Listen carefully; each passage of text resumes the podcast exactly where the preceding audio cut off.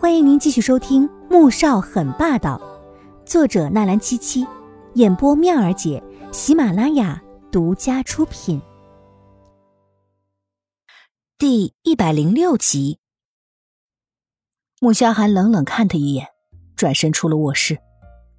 穆子饶这才松了口气，转过身就对上了季如锦那一双疑惑的目光：“你，你不是医生吗？穆萧寒的主治医生。” 是啊，我还是他堂弟呢，正好在他开的医院上班。哎，没办法，太有才华也是一件十分辛苦的事情啊。他说着说着就开始臭屁起来，末了还不忘装逼一句。季如锦听完，忍不住笑出声。穆萧寒进来就看到他靠在床上，对着穆子饶笑得十分的开心，莫名就很不爽。干嘛对一个陌生人笑得这么甜啊？也没见他对自己笑得这么开心过。没别的事情，你可以走了。所以直接轰走了让他觉得碍眼的人。穆子饶太受打击了，可是却敢怒不敢言。带人走了，穆萧寒这才递了两颗药丸到季如锦的面前。吃了。季如锦接过药丸和水吞了下去，放好杯子，这才看向了穆萧寒。我这是。被人打了吗？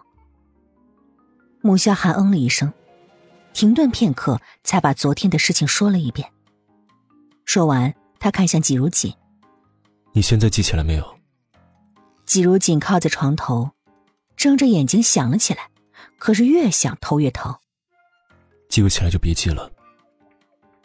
穆萧寒看他痛苦的样子，连忙抓住他的手，阻止他再想。季如锦缓过劲儿来。看着他握着自己的手，心里乱跳起来，一双眼睛紧紧的看向了别处。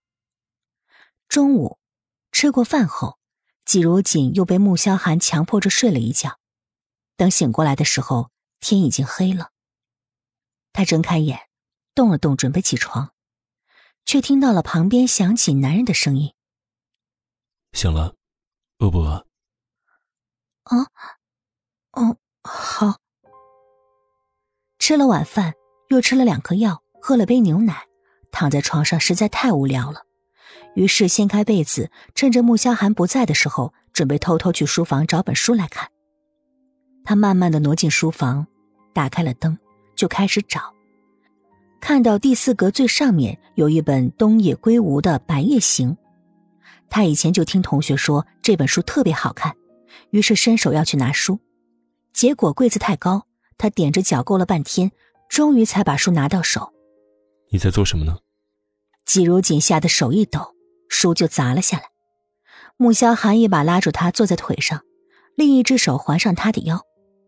季如锦惊魂未定，看着掉在地上的书，眨了眨眼，还好躲开了，不然又得砸到头上。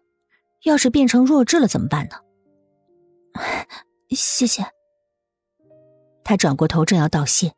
忽然就撞上男人深沉的眸子，似一轮漩涡，将要将他整个人都吸进去一般。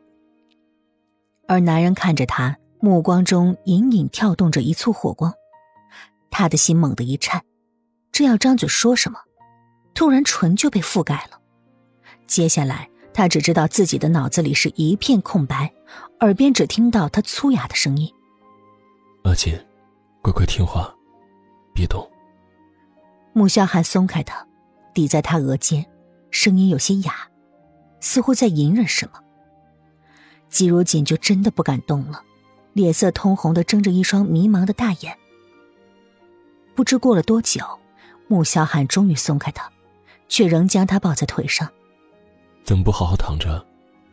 要看什么书，说一声，我让人取给你就是了。刚才有多危险，你不知道吗？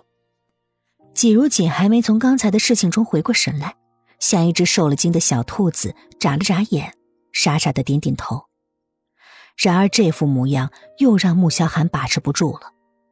他根本不知道此事，这副无辜又装可怜的模样，还有那一双氤氲着水雾般的眼睛，就像是在诱惑着别人对他犯罪一般。